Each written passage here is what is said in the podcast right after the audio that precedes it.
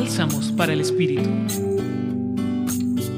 El Evangelio de hoy relata la situación del rey Herodes cuando se entera de las cosas maravillosas que se hablan de Jesús. Pero todavía no se sabía de quién hablaban, ya que muchos decían que había resucitado Juan, otros que había vuelto Elías, entre otras cosas. A partir de este Evangelio, hoy quiero invitarlos a reflexionar sobre la vanidad.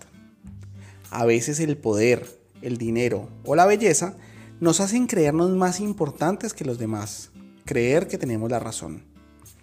El Papa Francisco dice, abro comillas, la vanidad no nos da una ganancia real. ¿Qué beneficio obtiene el hombre por todo el trabajo que realiza? Si trabaja para aparentar, para fingir, para relucir. Eso es vanidad. La vanidad es como una osteoporosis del alma. Por fuera los huesos parecen sanos, pero por dentro están carcomidos. Cierro comillas. Con esto los queremos invitar a la humildad. Recuerda que todo lo bello que te pasa en la vida viene de Dios y debemos buscar que vuelva a Dios. Hoy los acompañó David Trujillo del Centro Pastoral San Francisco Javier. Pontificia Universidad Javeriana.